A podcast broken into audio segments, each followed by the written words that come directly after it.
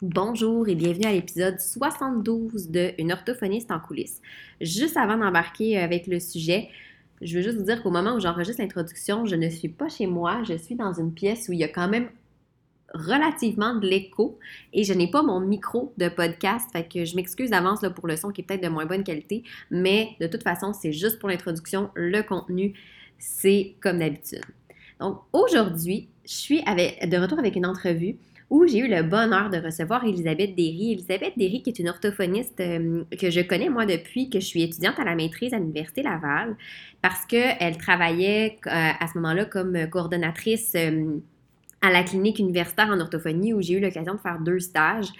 Et j'ai même fait, souvent, j'ai même travaillé avec elle pour du mentorat, moi en tant que mentorée, parce que Elisabeth travaille avec la clientèle avec laquelle j'ai toujours voulu travailler. Elle a une façon de travailler que j'ai toujours euh, trouvée super intéressante et je trouvais que sa vision de la pratique de l'orthophonie m'inspirait beaucoup puis me rejoignait beaucoup. Mais aujourd'hui, on va parler d'un sujet vraiment intéressant qui, comme toutes les choses qu'Elisabeth a faites d'ailleurs, m'a euh, tout de suite interpellée. Quand j'ai fait un appel à tous euh, il y a quelques semaines pour savoir euh, si vous connaissiez des gens qui étaient peut-être euh, moins, on va dire en guillemets, front page, je ne sais pas comment dire en français, mais sur les réseaux sociaux, j'ai mon amie Florence qui étudie avec moi à la maîtrise puis qui travaille à la clinique universitaire, qui m'a partagé une publication que Elisabeth venait de faire sur sa page Facebook, qui était l'officialisation en fait d'un programme sport hors études inclusif. Et tout de suite, quand je suis allée lire sa publication, ça m'a, de un, charmé, j'ai, été euh, impressionnée et j'ai eu le goût d'en apprendre plus. Alors, j'ai contacté Elisabeth et elle a accepté avec grand plaisir d'expliquer un petit peu plus, tu sais, parce que c'est le, titre du podcast, en hein, les coulisses, qu'est-ce qui l'a amené à vouloir s'impliquer dans ce projet-là, euh, comment ça s'est organisé? Et qu'est-ce qui est le fameux programme qui va... Euh, qui va, au moment où j'enregistre l'épisode, qui devrait avoir la le projet pilote devrait démarrer en septembre 2022. Donc, cette année, euh, à Québec.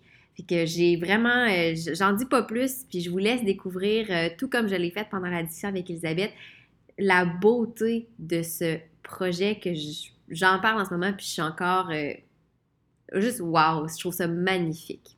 Fait que je vous dis, après le jingle, je laisse place à l'entrevue. Une orthophoniste en coulisses, un podcast pour les professionnels touchant de près ou de loin au langage et qui veulent mieux gérer leur pratique et comprendre les enjeux actuels dans le domaine de l'apprentissage.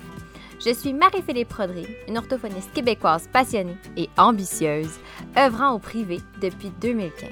Je vous partage ici mes réflexions, mes découvertes, ainsi que mes discussions avec d'autres spécialistes du milieu. Mon but? Vous aider à mieux comprendre la réalité actuelle et les enjeux qui entourent l'orthophonie et vous donner les outils afin d'optimiser votre pratique. Aujourd'hui, je suis en compagnie d'Elisabeth Derry, euh, Elisabeth que je connais depuis longtemps, quand moi-même j'étais étudiante, euh, de qui j'ai appris beaucoup. Mais aujourd'hui, je te rencontre dans le cadre d'un sujet particulier un projet que tu as mis sur pied en collaboration probablement avec d'autres personnes qui m'a vraiment interpellée, qui m'a super intéressée. Je voulais en apprendre plus. Un programme euh, sport hors études différencié et inclusif. Mais là, avant qu'on parle de ça, euh, on va faire un petit peu euh, le portrait de qui tu es en tant que professionnelle, Elisabeth, parce que ce n'est pas tout le monde qui te connaît. Donc, si tu veux nous expliquer un petit peu ton parcours en tant qu'orthophoniste, je te laisse le micro. Parfait, merci. Mais ben, merci aussi de m'accueillir à ton podcast. Félicitations pour cette démarche-là. C'est super intéressant. Donc, je suis contente d'être ici. Donc, comme tu l'as dit, on se connaît depuis longtemps euh, via mon, euh, un de mes chapeaux euh, professionnels. Donc, moi, je suis orthophoniste depuis près de 20 ans, toujours auprès de la clientèle scolaire. Donc, j'ai commencé dans un centre de service, donc en public, en scolaire, au centre, on appelait à l'époque la commission scolaire des navigateurs. J'ai rapidement développé aussi euh, la pratique en clinique privée, toujours auprès de la clientèle scolaire.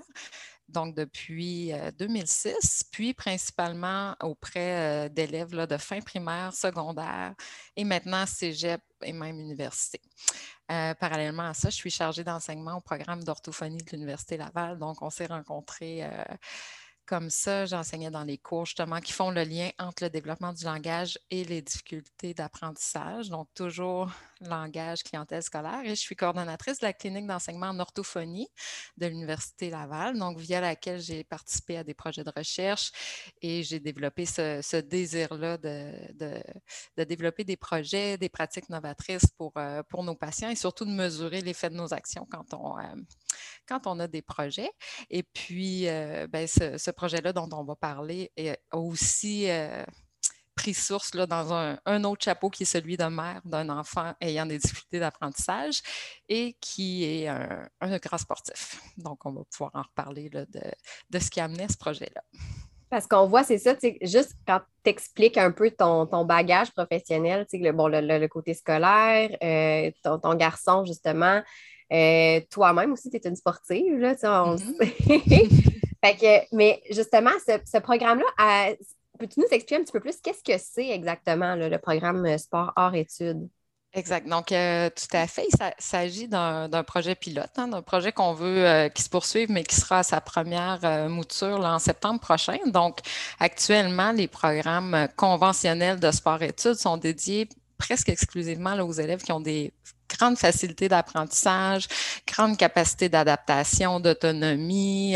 donc, étant donné que c'est des programmes condensés, on enlève un petit peu d'heures de cours pour faire davantage de sport, faire un 15 à 20 heures de, de sport par semaine.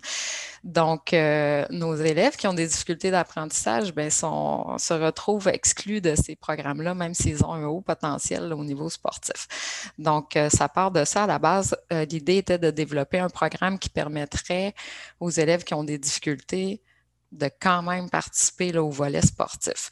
Donc, toujours dans une optique d'inclusion, d'inclusion à deux niveaux. Donc, de, on voulait évidemment là, l'inclusion au niveau scolaire, on veut favoriser la réussite scolaire de ces élèves-là, mais on veut aussi leur permettre d'avoir le nombre d'heures qui, à partir d'un certain âge, les élèves qui ont qui sont pas en sport-études, puis qui ont en plus des difficultés scolaires, ben, n'arrivent pas avec l'école à faire le 15-20 heures par semaine, plus les compétitions les fins de semaine, là, pour être au même niveau. Donc, c'est des élèves qui se retrouvaient doublement pénalisés, donc euh, pas en mesure d'avoir le nombre d'heures requis, d'avoir la qualité de l'entraînement requis et en même temps se trouvaient souvent avec un manque de motivation, avec un impact sur la persévérance scolaire, n'étant pas dans un programme qu'ils ont choisi. Donc, tout est lié là, aussi à l'adolescence, aux transitions, à la réussite des garçons. Donc, tout ça ensemble, euh, euh, c'est un petit peu à la source de ce projet-là.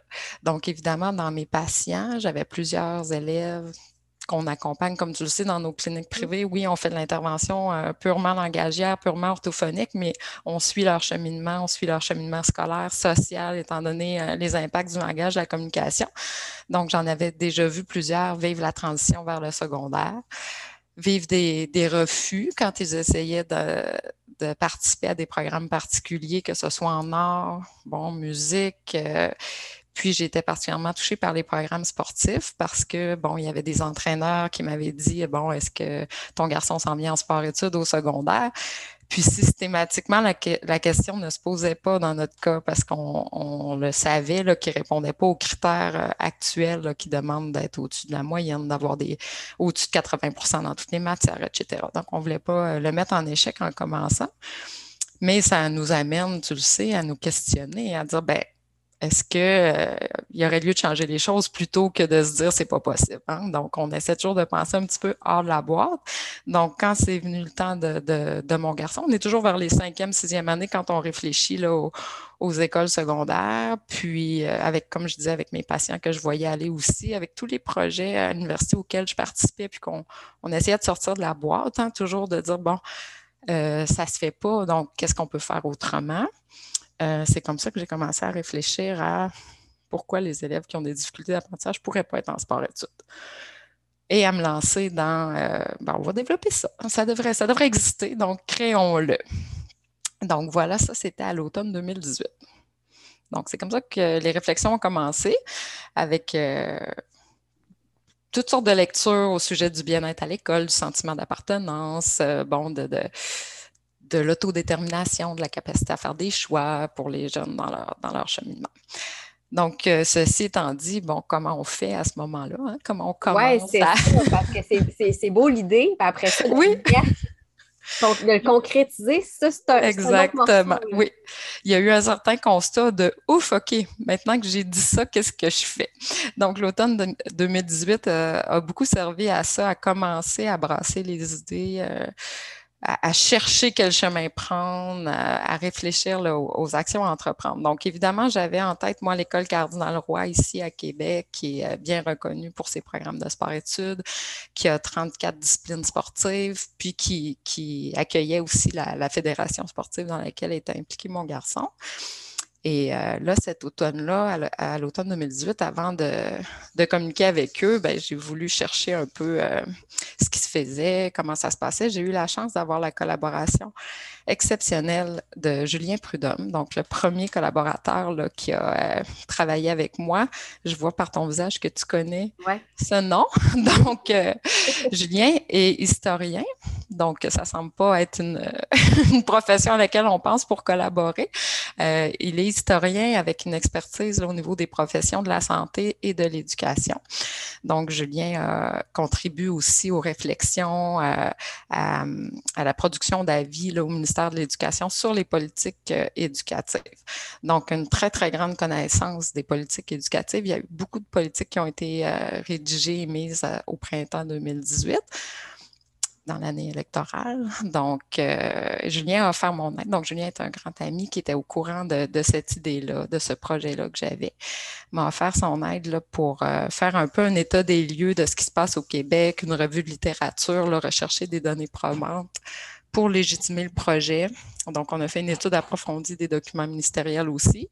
Puis, Julien m'aidait pour l'arrimage un petit peu du projet aux, tendances du ministère, essayer d'avoir un vocabulaire commun, une compréhension commune des enjeux. Donc, ça a été à l'hiver 2019 pour contacter l'école Cardinal Roy. Donc, j'ai eu la chance aussi d'être en contact avec la directrice qui est Madame Elisabeth Fortin, euh, qui était déjà sensibilisée là, à ce, à ce besoin-là d'offrir le programme euh, aux élèves en difficulté. Elle avait vécu des expériences d'élèves qui étaient très, très, très performants au niveau sportif. Les fédérations sportives demandaient à l'école, vous devez le prendre en sport-études parce qu'il doit faire son nombre d'heures, il doit être scolarisé dans ce programme-là, mais l'élève ne réussissait pas au niveau euh, académique à avoir le rythme accéléré. Donc, elle était très intéressée euh, à, participer aux réflexions et au développement. Malgré tout, c'était pas si simple que ça parce que c'est déjà difficile les programmes de sport-études pour euh, les élèves qui n'ont pas de difficultés scolaires parce que c'est condensé, c'est exigeant. Donc, comment on fait pour pouvoir offrir ça à des élèves qui ont des difficultés? Oui, c'est ma prochaine question. Exactement. La première idée était d'allonger le parcours scolaire, donc de leur donner plus de temps. C'est sûr que l'enjeu, c'est le temps, parce que quand on a moins de temps pour apprendre une matière, donc nos élèves avec des difficultés d'apprentissage, des difficultés de langage, souvent ont besoin de plus de temps pour apprendre, pour se pratiquer. Donc l'idée était au départ de faire un secondaire 1 et 2 en trois ans. Euh, là, il y a eu plusieurs personnes au niveau de l'école qui se sont impliquées dans les discussions, donc des conseillers en orientation, des directions adjointes, euh, les responsables de sport-études. Euh, là, il y avait toutes sortes de questionnements parce que si on fait un programme sur trois ans, puis que l'élève se blesse, ne peut plus faire son sport, il se retrouve avec quoi après un an? Qu'est-ce qu'il s'en va où? Y a-tu fait comme une demi-année? Euh, bon, c'était un peu compliqué, c'était pas c'était pas certain là, que, que, ça, ça créait l'adhésion, cette idée-là. Euh, on réfléchissait à quelle structure de classe. Est-ce que est-ce c'est une classe spéciale ou c'est du régulier? Donc, il y avait beaucoup, beaucoup de, de brassage d'idées, euh, toujours en essayant d'avoir des, euh, des appuis politiques au ministère de l'Éducation, des faire avancer les réflexions au niveau de l'école. Et j'avais toujours en tête aussi de formuler un projet de recherche avec ça. Donc, les, les, les, étapes se faisaient toujours un peu à trois niveaux. Réflexion sur le financement, est-ce que ça demande un financement particulier? Euh, donc, ça, ça a duré pas mal un an. On, avait espoir là, de l'automne 2020, mais c'était pas très réaliste. C'est gros à monter. Puis dans les écoles, ça va vite. Ils peuvent pas mettre euh, des heures chaque semaine sur un projet de développement comme ça. Euh, le temps d'expliquer aussi au niveau de tout le monde dans l'école, avoir l'adhésion de l'équipe école. Donc, euh, on est arrivé à l'hiver 2020. Bien sûr, on est arrivé au printemps, hiver, mars 2020, donc une pause imposée. Évidemment, avec la pandémie, l'école à distance, c'est certain que ce n'était pas possible de travailler sur un projet de cet ordre-là. Euh, donc, ça a été mis sur pause quelques mois. Et euh, quand on a décidé de reprendre le projet à la fin de l'été 2020, donc on n'était plus évidemment à penser à un secondaire 1 et 2 en trois ans. Euh, mais là, Elisabeth Fortin, donc on était deux Elisabeth dans le projet, continuait de vouloir avoir une équipe qui réfléchit à ça et a pensé à se tourner vers le deuxième cycle du secondaire parce que on, voulait euh, changer l'idée de l'allongement du parcours, parce qu'aussi, euh, ça peut être des élèves qui arrivent avec déjà un âge, euh, une année de plus de fait au primaire. Donc, on a une fin à ça, à ce qu'on peut accepter comme parcours pour le secondaire. Donc, on voulait pas qu'ils se retrouvent trop vieux. Et euh, le deuxième cycle du secondaire, en fait, ça donne plus de souplesse au niveau de l'horaire, la sanction des études. Euh, à partir de secondaire 4, secondaire 5, ce ne sont pas tous les cours qui sont obligatoires, c'est un nombre d'unités. Donc, on peut jouer avec ça un petit peu. Euh, l'équipe de direction aussi de Cardinal Roy parlait d'élèves qui sont plus confirmés dans leur sport. Donc, parfois, secondaire 1, c'est un peu un essai ou euh, bon euh, une volonté peut-être d'être comme les amis ou comme les parents l'ont pensé et moins là, intrinsèque alors que rendu en secondaire 3 quand on veut vraiment être en sport-études surtout avec des difficultés c'est que la motivation probablement est, vraiment là vraiment présente. Les élèves qui sont déjà au secondaire déjà habitués au fonctionnement et qui sont plus à l'aise dans leur plan d'intervention leurs outils etc donc on s'est tourné vers le deuxième cycle du secondaire et en essayant d'alléger le programme, de changer les pratiques pédagogiques plutôt que de dire on prend plus de temps pour le faire.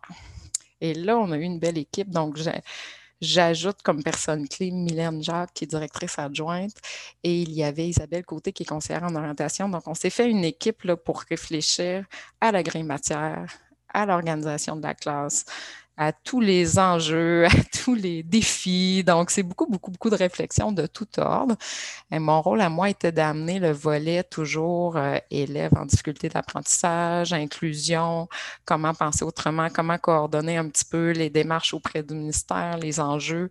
Euh, on réfléchissait beaucoup à l'organisation de la grille matière, aux unités. Est-ce que ça, c'est réaliste pour nos élèves?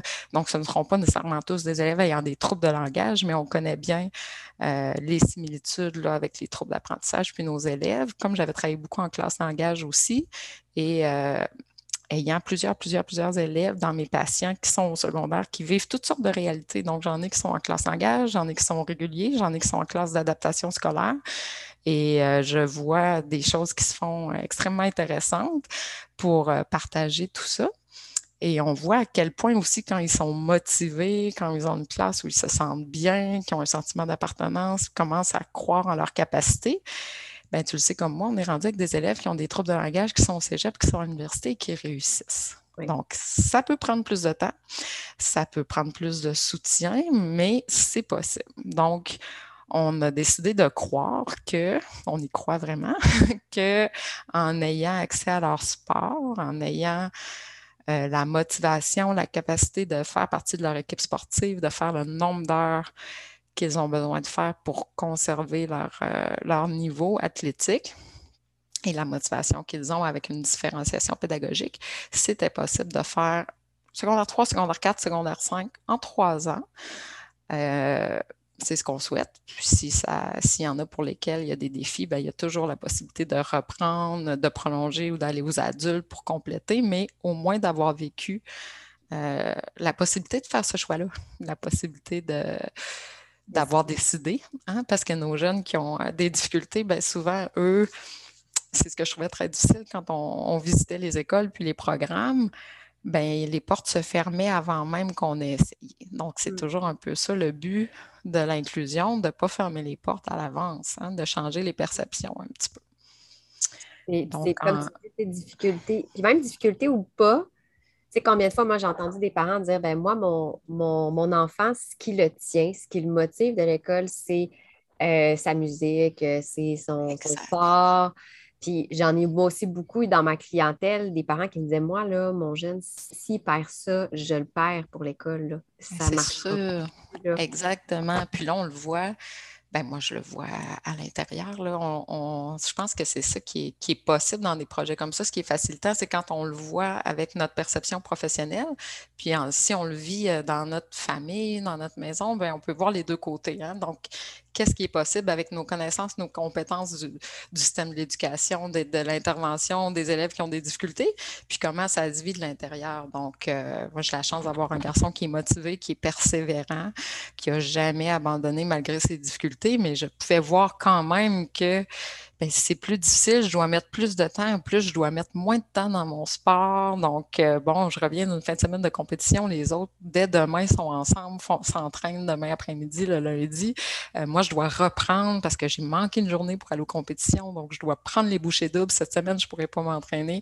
Donc là, c'est, je ne peux même plus avoir le même niveau athlétique alors que c'est ça qui me valorisait, qui augmentait mon estime, puis qui faisait que je passais au travers l'école parce que ma vie n'est pas que l'école. Il faut que nos jeunes qui ont des difficultés d'apprentissage, c'est comme si ce qui est difficile pour eux, c'est ce qu'on leur demande de faire plus que les autres. Donc, on est adolescent, on se questionne, on voit nos différences, on comprend qu'on est un peu moins bon, puis, au lieu de pouvoir compenser en faisant plus de sport, je dois en faire moins pour passer encore plus de temps sur ce qui est difficile pour moi. Donc, c'est un peu un non-sens.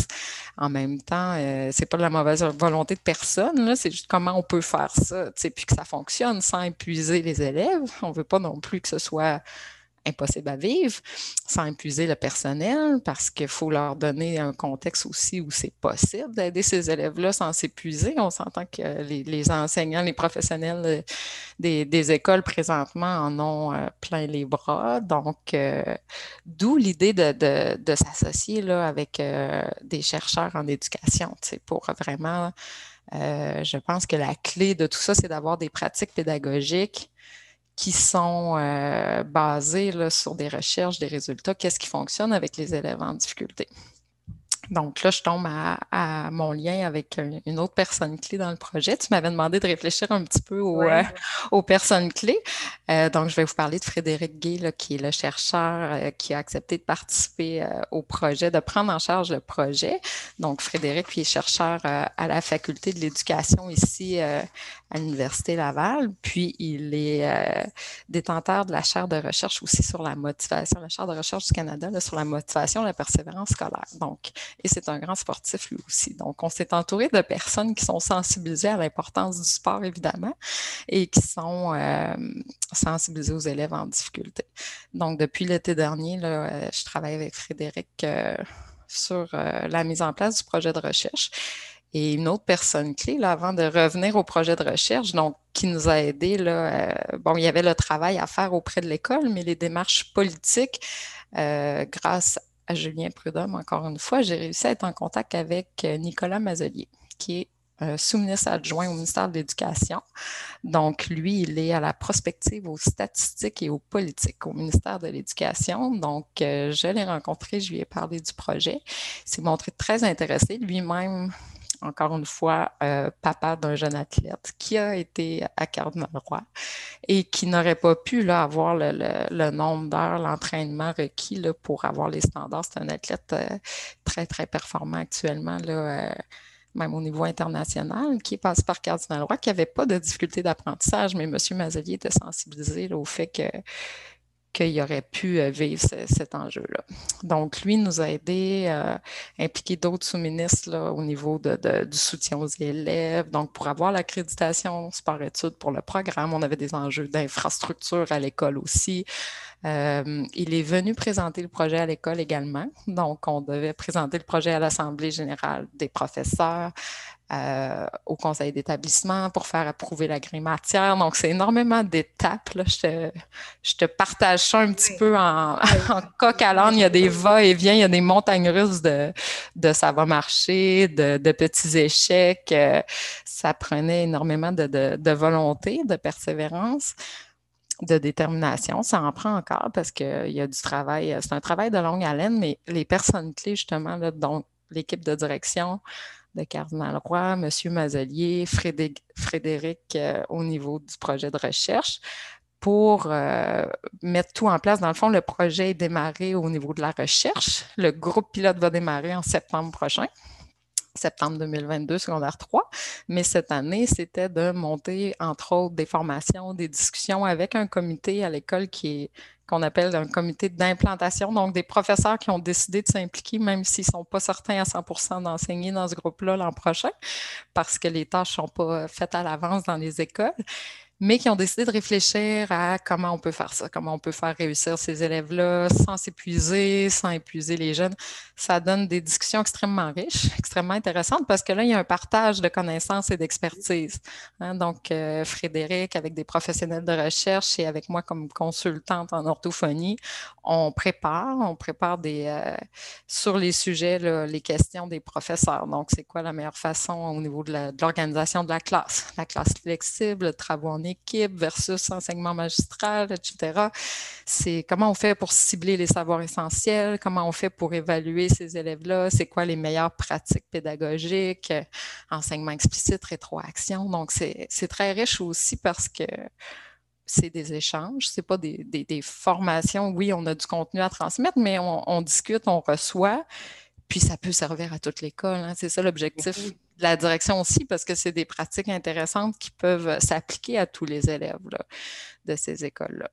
Donc, euh, ça, c'est en cours. Dans le fond, euh, c'est une équipe, le comité d'implantation, qui se rencontre à chaque cycle, qui travaille euh, sur ce, groupe, disons, appelons-le comme ça, ce projet, ce groupe, sur réfléchir ensemble à comment ça va se passer à partir de septembre.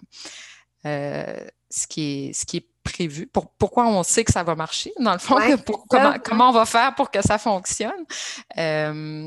J'ai commencé à dire tantôt cibler les savoirs essentiels. Donc, il y a des documents qui ont été produits là, par le ministère euh, dans le cadre de la pandémie, puis qui peuvent être utilisés là, pour cibler euh, dans le programme de formation de l'École québécoise euh, qu'est-ce qui peut sembler un petit peu plus de l'enrichissement versus ce qui doit absolument être enseigné et surtout évalué. Donc, essayer de cibler essayer de penser à des projets intermatières. Donc, est-ce qu'il y a un contenu qui est vu en sciences ou en histoire qui peut être utilisé dans les lectures en français, par exemple? Donc, à ce moment-là, on augmente l'exposition de l'élève au même terme, puis on facilite sa compréhension. Donc, on n'est pas en train de couper dans le temps. Ensuite, évidemment, c'est les pratiques pédagogiques qui sont les plus importantes là, au niveau en ayant.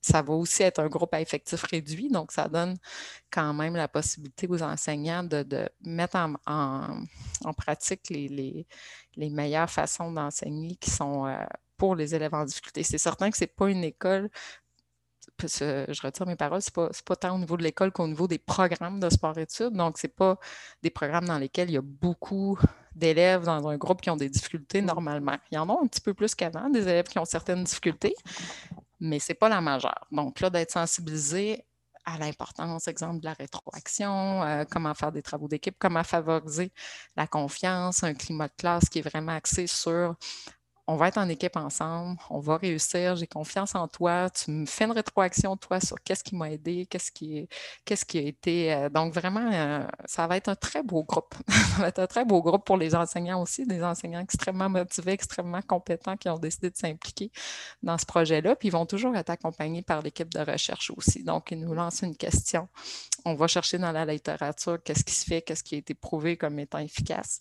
Puis, on peut revenir puis échanger euh, sur qu'est-ce qui est possible. Puis là, dans le fond, tu disais que ça commence en septembre, ce projet oui. Donc, c'est vraiment, c'est un seul groupe. Avez-vous comme circonscrit euh, un, nombre d'élèves pour, le, mettons, la classe, en, guillemets, la classe type? Euh, là, je devine que, bon, tu disais en, introduction qu'il y a 34, je pense, sports à Cardinal Roy. Fait que je devine que ça ne s'appliquera pas nécessairement pour toutes les disciplines pour le projet pilote. Comment vous avez fait, ça? La façon que ça fonctionne, c'est euh, les groupes ne sont pas faits par discipline. Hein. Dans, une, même classe, les élèves sont dans plusieurs disciplines, ils sont à l'école le matin euh, dans leur groupe de secondaire 3, puis ensuite se séparent sur l'heure du midi pour partir chacun avec leur fédération sportive. Donc, dans le groupe, il va y avoir des élèves de plusieurs sports. Donc là, c'est justement le recrutement n'est pas terminé parce qu'évidemment, changer d'école en secondaire 3, euh, ça, ça fait pas très longtemps que c'est annoncé non plus et que c'est connu. Donc, euh, le but du premier groupe, ce serait d'avoir une quinzaine d'élèves. On peut aller jusqu'à 17 si je me trompe pas. Et euh, la façon que ça a été présenté présentement, c'est de passer par les fédérations sportives qui connaissent leurs athlètes, qui connaissent euh, des jeunes qui sont de haut niveau euh, sportif puis qui n'ont pas été acceptés en sport-études ou qui n'ont même pas essayé parce ne pensaient pas que c'était possible pour eux. Donc, il y a aussi là, un dépliant qui a été qui a été créé, un petit peu publié, mais il y a encore quelques places. Donc, c'est intéressant de le nommer maintenant, de le passer parfois par les professionnels justement qui travaillent auprès des jeunes en difficulté, qui les connaissent, puis qui. Ce qui arrive, c'est que c'est des élèves qui ont probablement pas cru qu'ils pourraient être en sport-études, donc ils n'ont même pas essayé. Donc, est-ce qu'ils sont vraiment au courant? Est-ce qu'ils ont diminué leur sport parce qu'ils n'étaient plus à niveau, parce qu'ils n'étaient pas en sport-études? Donc, on essaie d'aller les chercher, ces élèves-là, de les attraper pour être sûr qu'ils soient au courant qu'il y a cette possibilité-là? Pour septembre. Donc, septembre, c'est un premier groupe de secondaire 3. L'objectif, ben, dans le projet de recherche, dans le fond, il va y avoir des groupes contrôle d'élèves qui ont des, euh, le même niveau au niveau athlétique, mais qui n'ont pas été pris en sport-études, par exemple, et d'autres élèves qui euh, ne sont pas dans un programme de sport du tout, qui peuvent être dans une concentration ou qui n'ont même pas euh, le volet sport. Donc, on va comparer la, réussite, évidemment, mais surtout la motivation, le sentiment d'appartenance. Motivation au niveau scolaire et motivation au niveau de son sport. Parce que justement, mm-hmm. cette motivation-là peut baisser vers 14-15 ans si on n'a pas le nombre d'heures requis. Donc, euh, l'an prochain, ce groupe-là, évidemment, va être en secondaire 4 et il y aura un autre groupe de secondaire 3 qui démarrerait et l'année suivante aussi pour avoir les trois cycles, les trois années du deuxième cycle. C'est certain que le but pour la suite, ce serait d'avoir du secondaire 1, secondaire 2. Donc là, quand on va avoir documenté, c'est ça l'objectif de voir est-ce que ça a fonctionné. Si oui, qu'est-ce qui fonctionne bien, qu'est-ce qui fonctionne moins bien. Donc, euh, pour essayer de penser à une formule similaire pour le secondaire 1 et le secondaire 2. Puis, évidemment, moi, je pense que les autres écoles, on est à Cardinal-Roy, mais les autres écoles de la province, puis c'était l'objectif de M. Mazalier au ministère de d'appuyer ce projet-là pour en faire un projet fort d'inclusion dans les autres commissions scolaires également pour que le sport-études soit accessible aux élèves en difficulté d'apprentissage parce qu'on veut former des athlètes au Québec aussi. Euh, ça va plus loin que la motivation scolaire des élèves. Ça va à, accompagner nos jeunes vers la, performance certains vers des carrières d'athlètes aussi. Là. Puis ça, faut, pour ça, il faut donner accès aux jeunes, peu importe leur, euh, leur niveau académique. Donc, c'est certain que le but, c'est de diffuser par la suite les résultats de ce projet-là, puis d'en faire la promotion dans d'autres écoles. OK, c'est ça. Puis on, toi, c'est aussi c'est sport, art, études, parce qu'il y a aussi le volet art qui est de plus en plus, en tout cas, je trouve, c'est ça, il y en a qui vont se développer aussi dans ce Exactement. C'est un peu le même principe que sport-études. Exactement. À Cardinal-Roy, il y a beaucoup aussi, il y a le théâtre, il y a la musique, il y a donc art plastique, art dramatique, la danse qui est considérée dans les arts, puis qu'on avait inclus au départ art pour la danse parce qu'on était euh, beaucoup là, dans nos revues littérature sur l'impact de pratiquer notre sport pour la réussite scolaire, mais c'est certain que ça ces jeunes-là qui sont des artistes devraient aussi avoir accès à leur programme euh, particulier. Tout à fait. Donc, c'est exactement ça l'objectif. Puis d'en faire la promotion au moment où les élèves sont en train de visiter les écoles parce que là, on est plus comme en milieu d'année, on est en milieu de secondaire aussi, donc le recrutement est, pas si simple présentement, mais en faisant la promotion à des élèves par exemple, l'an prochain, qui, qui regarde pour un secondaire 1. Le projet n'existe pas encore en secondaire 1, mais sachez que dans deux ans, vous pourriez être inclus dans le programme sport, art, études différenciées de secondaire 3. Bien, déjà, ça aide, ça donne la motivation pour passer à travers un secondaire 1 et 2 régulier en essayant d'avoir assez d'heures d'entraînement pour garder le niveau en se disant bien, en septembre secondaire 3, je vais pouvoir être en sport études. c'est ce qui arrive dans notre maison. C'est de, de garder le cap pendant le secondaire 1 et 2 en sachant qu'on va y accéder, puis qu'on va pouvoir être euh, au même niveau, puis vivre notre passion tous les jours comme les autres. C'est ça. Ben, c'est ça, je me disais, je me disais, c'est pour secondaire 1 et 2, parce qu'ils, dans le fond, sont pour l'instant, euh, vu qu'il n'y a pas ce, programme-là qui se développe pour l'instant, secondaire 1 2, les, les élèves font d'emblée, en tout cas, généralement, on va aller par, euh, par défaut, le cheminement régulier. Exact, c'est ça. Donc, ils continuent probablement leur sport, mais comme tu dis, de savoir qu'il y a une option. Mm-hmm. Exact. ça motive parce que selon les disciplines sportives, euh, certains élèves peuvent progresser au niveau civil en faisant un certain nombre d'heures, mais c'est certain qu'ils n'arrivent pas au même nombre d'heures qu'un élève qui est en sport-études, qui va lui aussi en faire la fin de semaine. Donc, il y a son 15-20 heures la semaine plus la fin de semaine.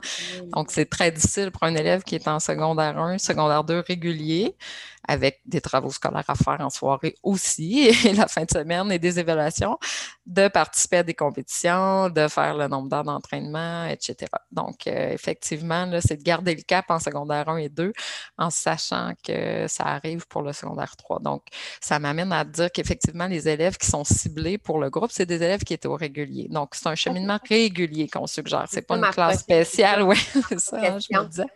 Donc, euh, ça amène un diplôme d'études secondaires. Quand on parlait tantôt de cibler les savoirs essentiels, tout ça, on ne coupe pas là, dans le, contenu euh, du programme nécessairement. On peut euh, couper certains travaux, etc. Mais les élèves vont faire leur évaluation du ministère, vont avoir vraiment leur diplôme d'études secondaires en terminant.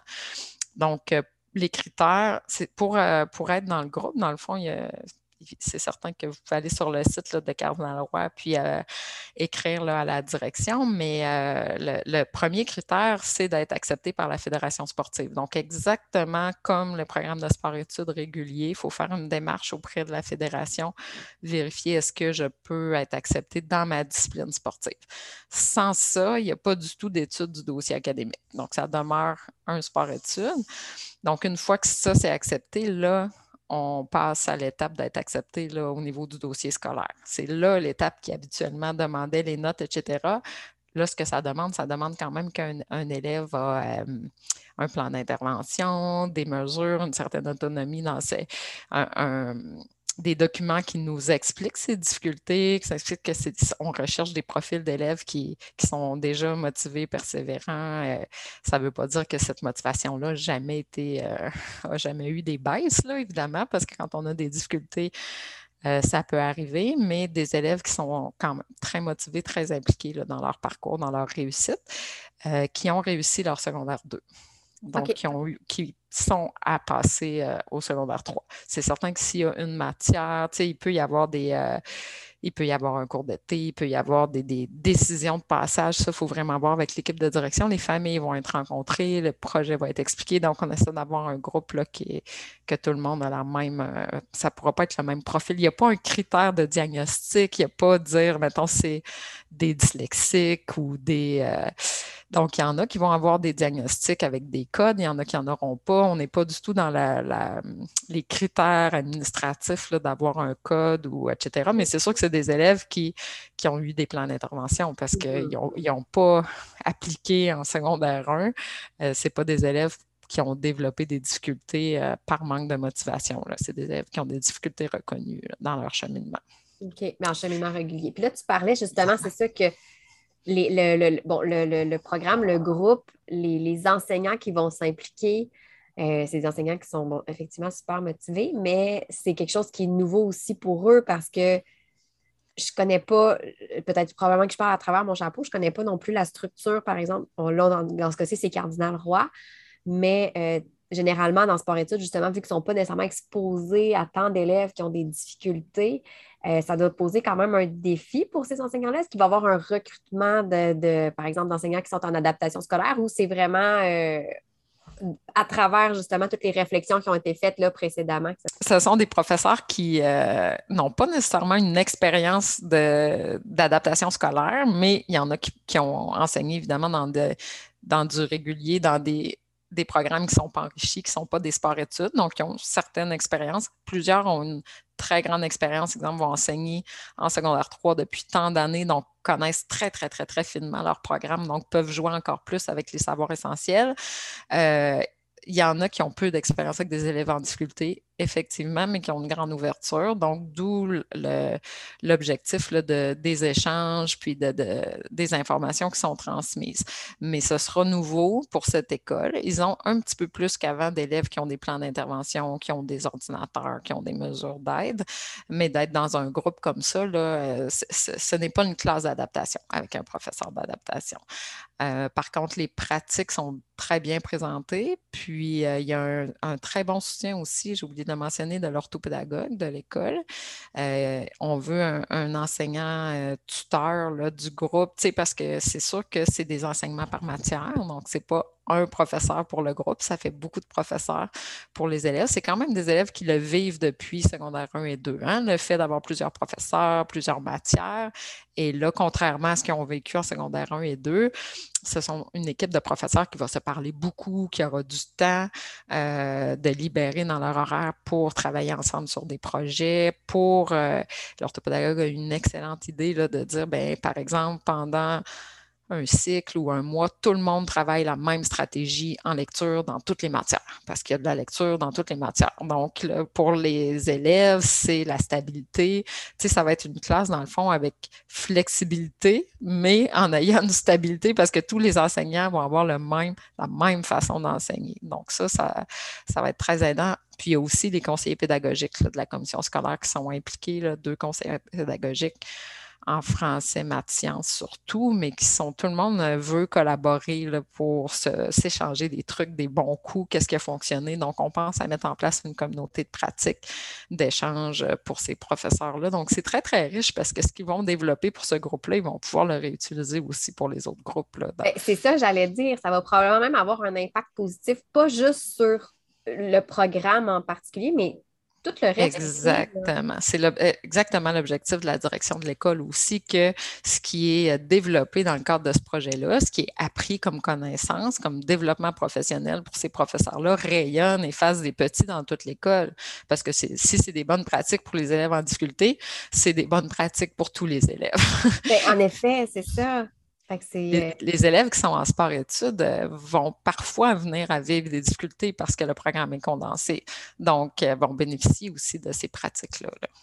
Ben, c'est ça, je me disais, parce qu'on parle, on parle beaucoup, hein, c'est bien tendance, tout ce qui est l'aspect fonctionnel.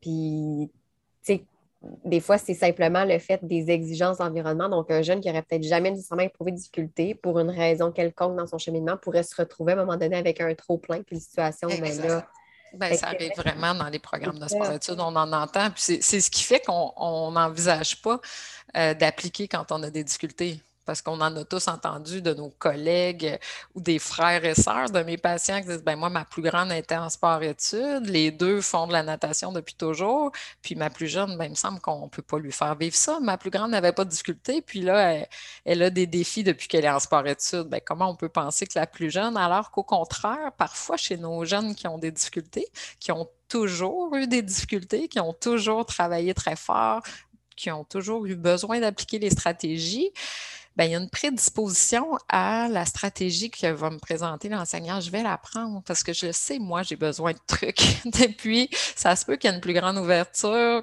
Moi, je crois qu'il y a des facteurs de protection chez nos élèves en difficulté qui ont cette persévérance-là, qui ont enfin vont réaliser leur rêve d'être en sport-études, donc euh, qui, qui savent que ça implique beaucoup de travail, mais qui ont la motivation grâce à ça, grâce à leur sport. Donc, euh, c'est tout à fait possible dans un environnement pédagogique favorable euh, de les amener à la réussite. Moi, j'en suis certaine. C'est vrai que je n'avais pas vu ça comme ça, mais c'est vrai que certains jeunes qui sont en sport-études, qui sont, on peut dire, entre guillemets, des premiers de classe, j'en entends, moi, des fois, justement, des parents qui disent Non, mais mm-hmm. ta soeur n'a jamais eu de misère, n'a jamais travaillé. Puis des fois, ils m'expliquent que ça confronte aussi le jeune que je suis parce que lui, ça, des fois, même quand c'est encore pire, quand c'est le petit frère ou la petite sœur là, qui, qui, qui, va bien, là, qui a de la facilité. Qui rattrape quasiment le grand frère ou la grande sœur. Puis là, le parent me dit, ben, tu elle n'a jamais besoin de travailler. Il m'a dit, euh, quand, que, quand elle a arrivé telle chose, ben là, oups, Ça n'a pas fonctionné. Exact. Parce qu'ils n'ont pas nécessairement eu à mettre en place certains, mm-hmm. certains mécanismes, certaines processus. Tout à fait. c'est ce qu'on essaie de dire aux parents parfois parce que ça nous brise le cœur de les voir toujours en effort, mais ils développent des outils incroyables pour faire face à toutes sortes de difficultés. Donc, je, les pense, moi, dans une certaine mesure, plus prêts à vivre des programmes comme ça, des programmes condensés, parce qu'eux aussi, le bénéfice d'avoir accès à leur sport, parce que là, il y a un déséquilibre. Avant, j'étais très fort en sport, j'avais de la misère à l'école. Je m'identifiais comme ayant des difficultés scolaires, mais étant un grand sportif. Là, je chemine, puis tous ceux qui étaient avec moi me dépassent dans leur sport parce que là, j'arrive plus à faire le niveau. Donc là, on est à l'adolescence, on est dans un niveau d'estime qui était fragile pour l'école, mais très solidifiés par les performances sportives mm. qu'on déstabilise. Donc, c'est ça l'équilibre qu'on veut retrouver, puis l'élève va continuer de performer au niveau de son sport, va se développer, va s'enrichir, puis ça va rayonner sur le scolaire, sur la motivation, d'être euh, en intensif l'avant-midi, en trois périodes, apprendre les trucs. Mes professeurs croient en moi, ce programme-là est fait pour moi, je peux réussir. Tout ça, ce sentiment de compétence a un impact sur la réussite scolaire, c'est prouvé ça dans les études. Là. Ben plus on se sent compétent, plus on va, on va l'être, dans le fond. Puis là, tu disais qu'en ce moment, bon, fait qu'il va y avoir un groupe de 15 à 17 élèves. Et là, en ce moment, il y a déjà des places qui sont, qui sont comblées, mais exact. comment, comment ça fonctionne? Là? Que, comme tu dis, là, c'est c'est affiché. C'est le moment de s'inscrire. Dans le fond, c'est affiché sur le site de Cardinal Roy. C'est une inscription, si je ne me trompe pas, il y a un lien pour inscription tardive parce que la période officielle d'inscription dans les écoles secondaires, c'est plus en février. Mais euh, ce programme-là, les inscriptions se poursuivent jusqu'à la fin juin. Donc, c'est le moment si euh, y a un intérêt, s'il y a une de vos familles. je pense qu'il y a beaucoup de professionnels qui écoutent euh, les podcasts. Donc, si vous connaissez des familles d'enfants qui seront en secondaire 3. Ça pourrait aussi être des élèves qui ont une reprise de secondaire 3 à faire ou euh, des élèves qui sont actuellement dans un sport-études secondaire 2, mais que ça ne fonctionne pas, qui se dirigent vers des échecs puis vers une exclusion de programme. Donc, faut euh, communiquer là, avec la direction de Cardinal Roy. Il y a des documents, il y a les informations sur le site. On pourra peut-être le mettre aussi. Oui, c'est ça. Moi, je vais mettre euh, les, informations dans la description de l'épisode. Tout va être là. Exact. Donc, euh, même si on est en avril, même si les gens écoutent ça en mai, en juin, il faut appeler à l'école. il y a encore de la place, là, quelques places pour le groupe. Là pour septembre. C'était ça, je me demandais, je me disais, les billets d'inscription sont terminés. Exactement, c'est ça. C'est un peu, euh, dans le fond, c'était prévu aussi que, que ça s'étire euh, parce que c'est un groupe pilote, parce que euh, c'est ça, il faut être connu, il faut développer ça, puis tout va vite dans les écoles actuellement. Donc, dans le fond, le dépliant a été produit là, la veille du congé des fêtes, a été envoyé aux disciplines sportives, mais bon, la promotion gagne encore à, mmh être faite, le programme gagne à être connu. Donc, il ne faut pas hésiter à en parler puis à diffuser cette nouvelle-là. Il doit quand même avoir une belle réception, j'imagine, avec les fédérations sportives. Ben, c'est certain qu'il y a un très, très grand intérêt pour le projet partout où on en parle, dans les, dans les fédérations sportives particulièrement, là, qui, qui sont ceux qui demandent scolarisez-moi cet élève-là dans votre sport-études, puis qui se font parfois dire c'est pas possible étant donné les difficultés scolaires. Euh, ça, c'est certain qu'il y a un intérêt. Puis je pense que d'une année à l'autre, le programme va être de plus en plus connu, puis risque aussi d'être victime de son succès, puis de d'avoir besoin de plus de place, d'où l'idée d'avoir plusieurs écoles qui l'offrent, mmh. parce qu'on euh, ne se cache pas qu'ici à Québec, bon, il y en a, il y a Lévis, il y a Cardinal-Roy, il y a une autre école à Beauport, si je ne me trompe pas, mais qui accueille des élèves, pas juste, juste la capitale nationale. il peut y avoir des élèves qui décident, surtout au deuxième cycle du secondaire, de, de, quitter leur région pour venir être scolarisés en sport-études. Quand le sport prend une grande place, il y a des grosses équipes de soccer, de hockey, donc il y en a qui ont vraiment le profil pour faire une carrière aussi au niveau du sport. Donc, nous, ce qu'on veut, c'est qu'ils n'abandonnent pas les études non plus, puis qu'ils passent au travers leur secondaire, là, puis qu'ils aient leur diplôme d'études secondaires. Puis après ça, dans le fond, euh, ça se fait, hein, des programmes spéciaux au cégep aussi pour des élèves athlètes. Donc, pourquoi pas mm-hmm. commencer euh, au secondaire? Wow! C'est tellement. En tout cas, moi, quand j'ai vu passer la publication, je me dit Oh, wow! Quelle belle idée!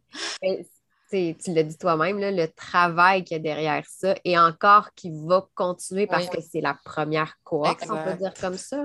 C'est ça, c'est vraiment de longue haleine. Il ne faut pas hésiter à continuer malgré les embûches quand on est dans un projet comme ça. Je pense que ça prend un moteur de motivation, mais de voir nos jeunes, moi, quand je vois les élèves avec leur résilience, que ce soit mes, mes patients, que ce soit leurs parents, que ce soit je l'ai vécu avec mon garçon, je le vis avec des, des patients d'autres clientèles à la clinique universitaire. Ça nous motive beaucoup hein, de, de, de, les voir puis de vouloir qu'eux aussi aient accès, pourquoi mm. pas, à, ces, à plus d'inclusion. Ça, ça, se réfléchit dans plusieurs domaines, l'éducation, la santé, mais de l'inclusion dans, dans tous les milieux de vie. Puis parfois, on, on s'indigne de ce qui se passe dans les écoles, de ce qui se passe dans les systèmes. On s'indigne pas contre les personnes parce que je pense que les gens sont extrêmement dévoués, mais c'est facile de s'indigner de, des systèmes. Donc, il faut utiliser cette indignation-là, puis la transformer en énergie, euh, en moteur pour développer. Puis, c'est certain qu'il y a des embûches tout le temps. C'est surtout de se relever puis de dire, ben, on va trouver. Il y a toujours des solutions. Il y a toujours des, des, partenariats possibles, des alliés, des gens qui y croient.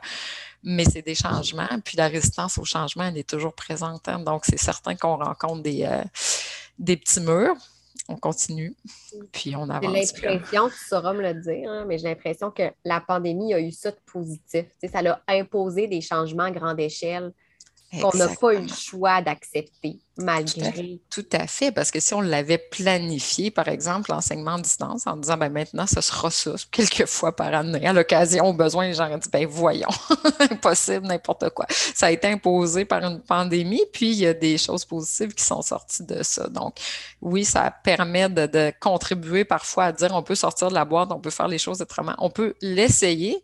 Ça sera peut-être pas optimal, ça sera peut-être pas parfait, mais on va apprendre. À un moment donné, c'est qu'on voit toujours les embûches, puis il faut aussi décider de plonger puis de l'essayer. L'important, c'est de documenter, c'est que ce soit essayé de façon très structurée, en ayant un contrôle sur les variables, en pouvant mesurer les résultats. Puis après ça, bien, on pourra s'ajuster. D'où l'importance, je pense, de, s'associer à, des chercheurs quand on veut développer des projets comme ça puis des équipes, des équipes qui sont mobilisées pour le changement, puis des, gens qui sont contre, ben il faut utiliser ça pour avancer dans le fond, parce que nous, ces gens-là nous aident à, à, voir les embûches, les enjeux possibles, puis il faut y réfléchir à ces enjeux-là. Donc, des fois, si on est très, très, très motivé par notre projet, très positif, on voit moins les embûches. Donc, ça permet là, de, de les, de les anticiper puis ben de les adresser. C'est toujours des angles morts qu'on a. Exactement. Ces gens-là qui nous posent des questions ou qui vont remettre en question Ah, hey, c'est vrai, et ça, permet, comme tu dis, de faire avancer, mais ça prend cette motivation-là parce qu'on pourrait dire, bon, ben là, c'est assez, ça marche pas. d'embûches ah, on laisse ah, Je te cacherai pas que c'est arrivé à plusieurs reprises de se dire, ben, je pense que ça marchera pas, là. Tu sais, je pense que, puis tu sais, de toutes sortes de personnes dans le projet, de se dire, ben, ça, ça fonctionnera pas ou ça sera plus tard, ça sera plus tard quand toutes les conditions gagnantes seront là. Mais si on repousse tout le temps, puis que, quand toutes les conditions optimales réunies, c'est difficile. Donc, il faut avoir à un moment donné des gens qui sont mobilisés puis qui décident que c'est là qu'on plonge. Ça sera optimal l'année d'après. Là, on va le faire au mieux, mais euh, comme dans n'importe quoi, c'est jamais vraiment le bon timing. Et voilà. Puis c'est comme changer nos pratiques. Toi, tu travailles beaucoup, beaucoup sur le développement de nouvelles pratiques, des changements dans nos façons de faire. Ben, on repousse ça un peu, hein? on y pense, on réfléchit, mais ça, c'est très énergivore, les changements. Donc, euh, il faut sortir de sa zone de confort, mais ça vaut le coup, là. C'est un magnifique projet. Euh, en tout cas, ce que je vais faire, moi, dans la description justement de l'épisode, je vais mettre le lien. Euh, donc, comme c'est ça, quelqu'un qui est un, professionnel qui dit Hey, moi, je pense que j'ai un des, élèves que j'accompagne, ça pourrait peut-être être intéressant, ou des parents, peut-être même. Euh. Tout à fait, mais oui. Mhm. Bref, c'est ça. peut-être que ça pourrait inspirer, je ne sais pas, peut-être d'autres écoles qui vont. D'autres écoles. Wow, j'aimerais ça en apprendre plus sur le projet. Euh, c'est l'objectif. Voilà. Donc, autant pour recruter pour septembre, euh, c'est intéressant, mais tout à fait de, diffuser aussi ce type de projet-là, puis de le, multiplier dans les écoles, c'est sans, sans, euh, sans, aucun doute pertinent. Donc, les gens peuvent aussi communiquer avec moi s'ils ils ont des questions là, pour leur école. Puis on dirigera soit vers l'école Cardinal Roy si c'est ça le besoin, ou vers les autres partenaires du projet. c'est ça. Fait que je vais mettre les informations qui sont pertinente, là, puis au besoin, euh, euh, l'information sera relayée. Je ne suis pas du tout inquiète. Mais merci beaucoup, Elisabeth, d'avoir pris ce temps-là pour nous expliquer le programme qui, en tout cas, je, moi, moi, ça me. Je suis déjà vendue. Je te remercie de ton intérêt, de ton enthousiasme. C'est très euh, c'est euh, gratifiant d'entendre ça. Puis euh, moi aussi, j'y crois à 100 Puis j'espère vraiment que plusieurs élèves vont pouvoir bénéficier de ça. J'ai hâte de voir la suite des choses. Mais, comme, en tout cas, peut-être que je suis biaisée, je ne sais pas. Mais on dirait que moi, dans ma tête, je me dis ça peut juste avoir des. Je ne dis pas que ça se fait être 100% du positif. Il y a des choses qui, comme tu dis, qui vont être optimisées, qui vont être modifiées. Mm-hmm mais il, y a beaucoup de positifs. À la base, c'est ça. Exactement. Je crois. Je crois bien pour tous les élèves, les familles, puis même les professeurs. Oui. En tout cas, moi, j'ai hâte de, lire euh, dans quelques années, peut-être. oui, ah, c'est sûr qu'il va y avoir un rapport de recherche, des articles, des diffusions, des conférences. C'est l'objectif. oui, définitivement. On va vous tenir au courant. Ah. Merci énormément de ton invitation. Si vous avez apprécié cet épisode, je vous invite à vous abonner à mon podcast pour ne rien manquer et être avisé lorsque de nouveaux épisodes seront publiés. Je vous invite également à me laisser un commentaire ou même une cote de 5 étoiles peut-être pour me permettre de réaliser ma mission qui est de démocratiser l'orthophonie et tout ce qui entoure les besoins particuliers. En laissant un commentaire ou une note, vous permettez à mon podcast d'être plus visible pour qu'un plus grand nombre de personnes puissent en profiter. Pour en apprendre plus sur les coulisses de l'orthophonie et sur mes projets, vous pouvez me suivre sur mes réseaux sociaux mentionnés dans la description de l'épisode. Pour mes services de mentorat ainsi que les outils disponibles sur ma boutique en ligne, rendez-vous au www.mariephilippeorthophoniste.ca.